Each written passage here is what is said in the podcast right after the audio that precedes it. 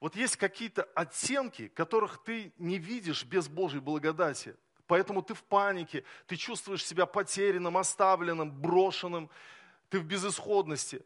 Но у Бога есть мудрость для тебя, разглядеть ситуацию по-другому.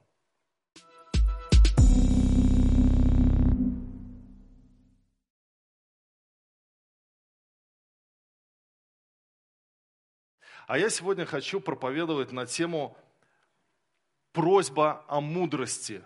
Просьба о мудрости. Начало учебного года, и всем нам хотелось бы попросить у Бога мудрости. Я недавно прочитал одну интересную историю, как король Швеции провел эксперимент над двумя близнецами, чтобы доказать вред кофе. Густав III считал, что кофе очень вредит организму, и чтобы доказать это, он решил провести эксперимент. В то время двое близнецов-преступников были приговорены к смертной казни и находились в тюрьме. И король предложил им замену казни на пожизненное заключение, но один из братьев должен ежедневно выпивать три чашки чая, а его брат три чашки кофе ежедневно. И король хотел увидеть, что кто-то из близнецов заболеет и умрет. И кто-то раньше, кто-то позже, ему было это интересно. Однако Густав так и не дождался окончания эксперимента. Близнецы пережили и его, и всех врачей. Чайный близнец умер первым, прожив 83 года, а кофейный прожил на несколько лет дольше, точная дата э, неизвестна. И вы знаете, это такой интересный случай из истории о просчетах. Просчеты случаются. И порой нам не достает мудрости, и мы принимаем опрометчивые решения, мы просчитываемся. И поэтому так важно нам обращаться к Богу за тем, чтобы Он подсказал, что делать нам в трудной ситуации, когда мы не знаем, какой выход найти, какое решение принять. И я хотел бы с вами отправиться а, в Новый Завет, в книгу Иакова, в первую главу, и мы прочитаем здесь со 2 по 5 стихи. Иаков пишет, «С великой радостью принимайте, братья мои, когда впадаете в различные искушения, зная, что испытание вашей веры производит терпение, Терпение же должно иметь совершенное действие, чтобы вы были совершенны во всей полноте, без всякого недостатка. Если же у кого из вас не достает мудрости, да просит у Бога, дающего всем просто и без упреков, и дастся ему. Когда вы не можете изменить обстоятельства, то попробуйте просить Бога о мудрости – мы часто молимся о разрешении проблемы, но редко о том, как жить в еще не разрешенных обстоятельствах. Не правда ли? Мы молимся о решении проблемы, проблема еще не решается, а мы-то живем. И мы, и мы не знаем, что делать. И нам нужна подсказка, как мобилизовать себя, на что обратить внимание, как успокоиться, как э, увидеть тот путь, по которому идти, путь моего поведения, моего общения с людьми.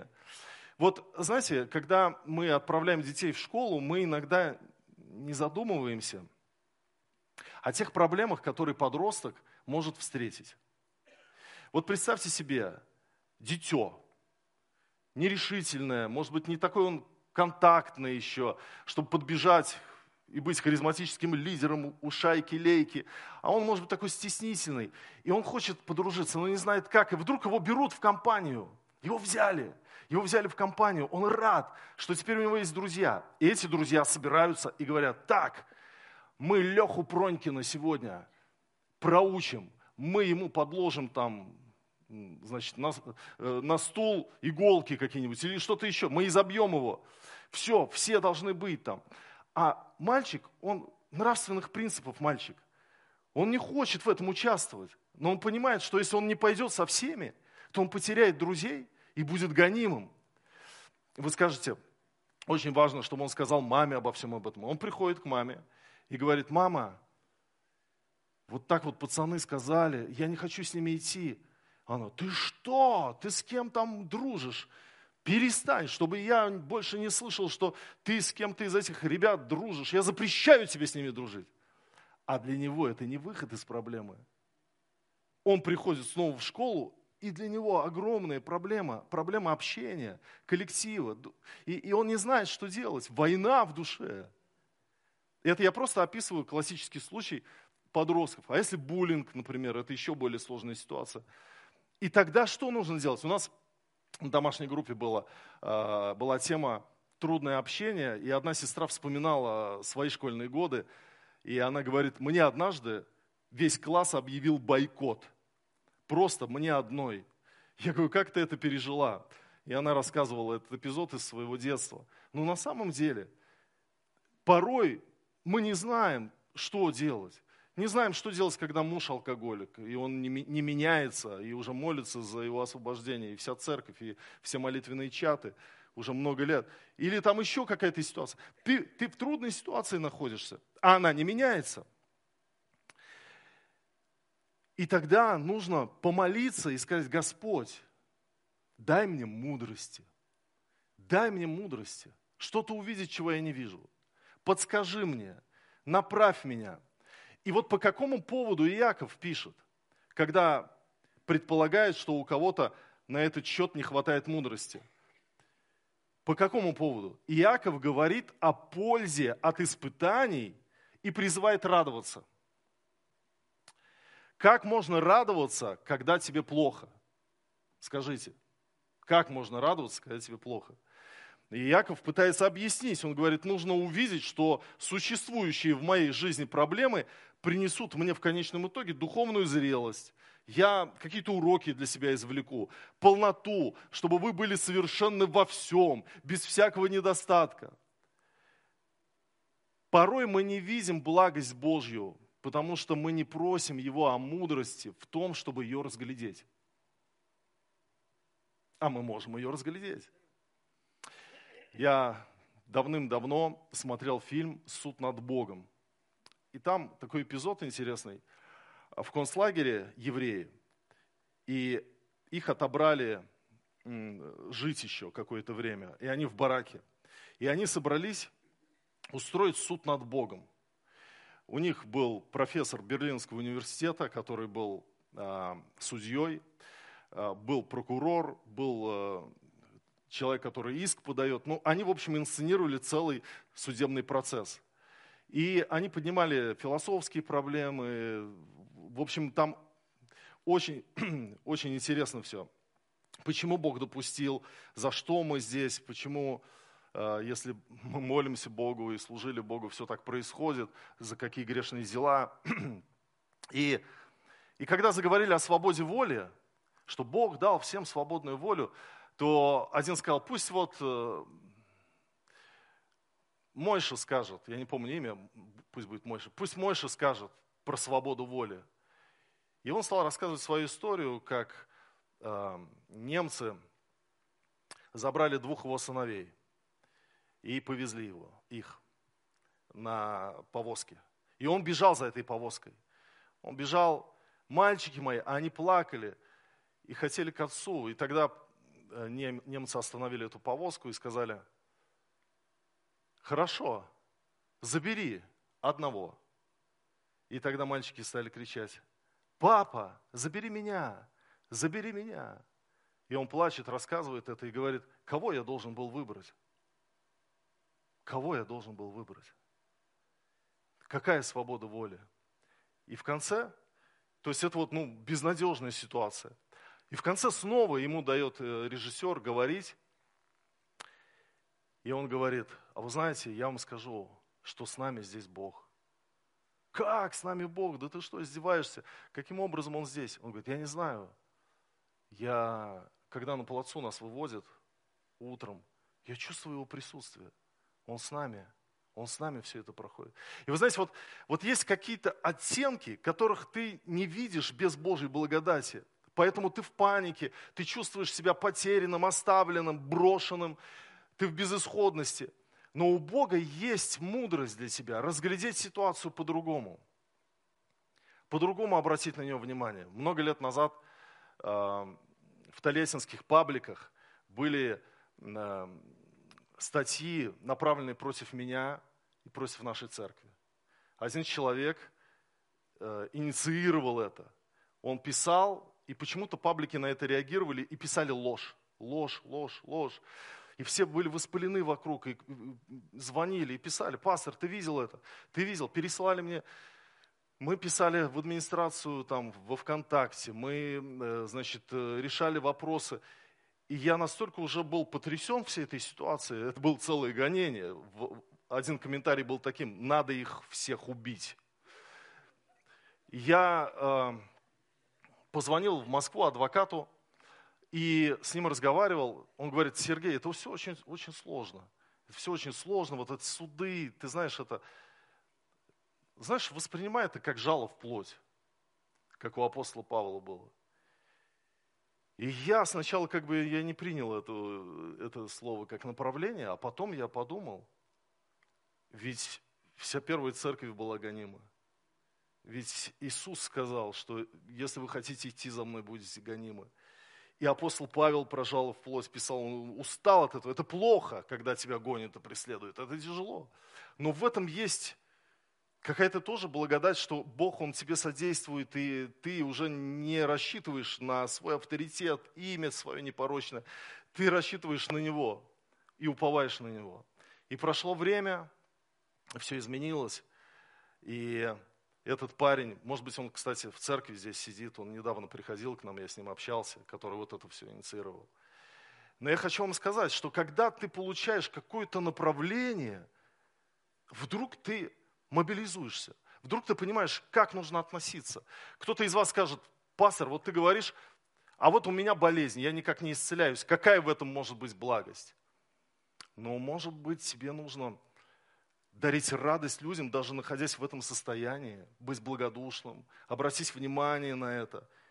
Это не повод, то, что болеешь, роптать на всех и на людей, и, и быть сварливым, а нести любовь и заботиться о других. И э, это труднее, чем человеку в здоровом состоянии, но в этом есть Божья благодать и, и что-то особенное – и вот Иаков дальше пишет в этой главе, э, в первой, с 9 по 11 стихи, «Да хвалится брат униженный высотою своею, а богатый унижением своим, потому что он придет, то есть пройдет, как цвет на траве. Восходит солнце, настает зной, и зноем иссушает траву, цвет ее опадает, исчезает красота вида ее, так увядает и богатый в путях своих. И вот хочется спросить Якова, в чем высота униженного человека? Он говорит, да хвалится брат униженной высотою своею. Ну в чем? В уповании на Господа. В чем гибель богатого? Написано, что он пройдет, как цвет на траве. В чем гибель богатого? В его уповании на свое богатство. Потому что это глупо уповать на свое богатство. И дальше Яков продолжает и пишет в 12 стихе. Блажен человек, который переносит искушение, потому что, быв испытан, он получит венец жизни, который обещал Господь любящим его. То есть далее Иаков объясняет, чем утешаться бедному, проходя испытания. Чем? Иаков говорит, будущей, вечной жизнью. Для этого нужна Божья мудрость, чтобы этим утешаться. Потому что ты живешь, например, в бедности, смотришь на своего соседа, который купил новую машину, и завидуешь, и говоришь, а у меня такого нет. А вот где там Божье благословение? Где вот возвышение? А Бог тебе совершенно другую мысль хочет. Он хочет, чтобы ты радовался, что ты в Царство Небесное попадешь, что тебе венец жизни дадут. Вы знаете, Марина Цветаева написала потрясающий стих «Поезд жизни», и там такие слова есть. «Не штык, так клык, так сугроб, так шквал, в бессмертие, что час, то поезд. Пришла и знала одно – вокзал. Раскладываться не стоит. Вот это то, что характеризует нас, христиан. Раскладываться не стоит. Потому что мы временно на этой земле, мы странники и пришельцы. Повернись к своему соседу и скажи, ты странник и пришелец. Если не видели пришельца, посмотрите, он рядом с вами.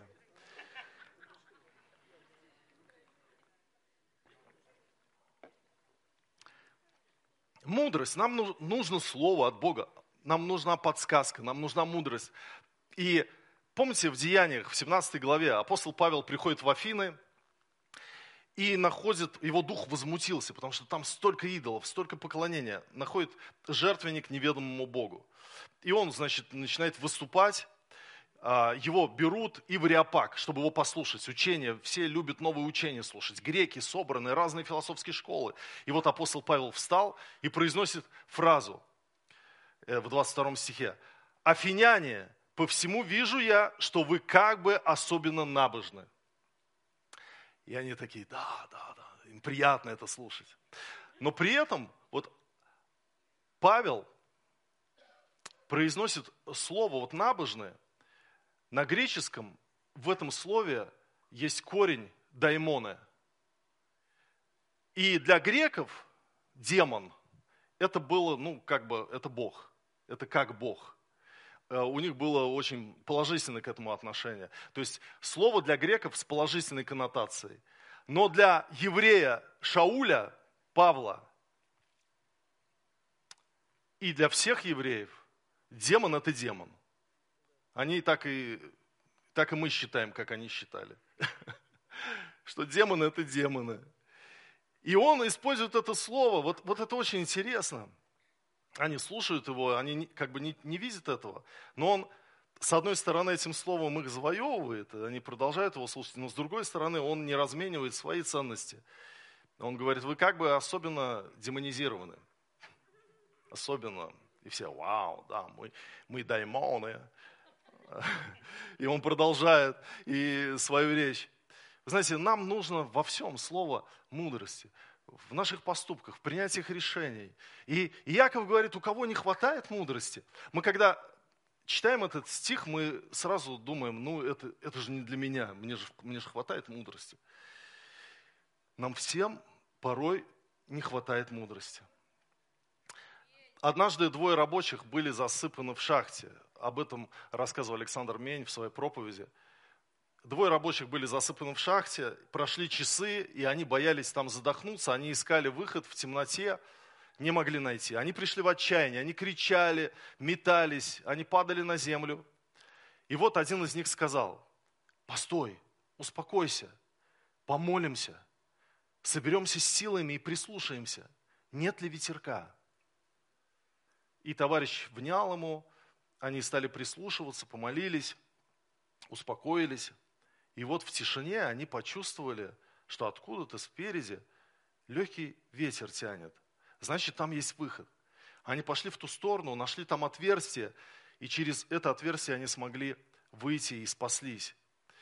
И Александр Мень говорит, вот так и наша с вами жизнь. Какие бы ни были в ней превратности и трудности, не будем отчаиваться – остановимся, помолимся, сосредоточимся, прислушаемся, куда зовет нас Дух Божий. Аминь. Давайте мы помолимся, давайте встанем, помолимся о мудрости. Нам нужна мудрость в воспитании детей. Нашим детям нужна мудрость в том, что касается взаимоотношений с друзьями, одноклассниками. Нам нужна мудрость в принятии решений. Нам нужна мудрость от Бога на сегодняшний день. Что мне делать, Господи? Как мне быть? Как мне смотреть на эти обстоятельства? И вы знаете, Господь дает всем просто и без упреков. Если мы обращаемся с верой, немало не сомневаясь. Аминь. Господь, мы благодарим Тебя за этот день. До этого места Ты помог нам, Господь. Боже, научи нас радоваться в испытаниях. Научи нас, Господь, видеть руку помощи и Твою благость, и Твои уроки, и Твои наставления, и Твою мудрость. Твое Слово говорит, если у кого не достает мудрости, да просит у Бога, немало не сомневаясь. И мы сейчас стоим перед Тобою и просим Тебя, Дай нам мудрости, Господь. Покажи нам путь, по которому нам идти. Направь нас, Господь. Дай направление.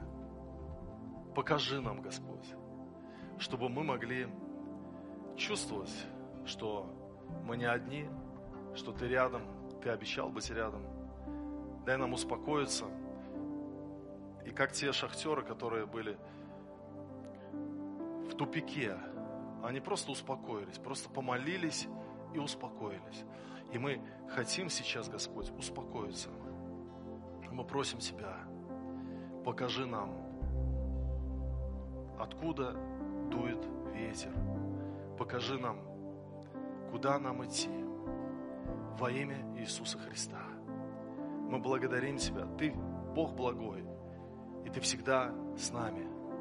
Мы уповаем на Тебя, и мы доверяем Тебе, наш великий Господь. Отец, Сын и Дух Святой. Аминь.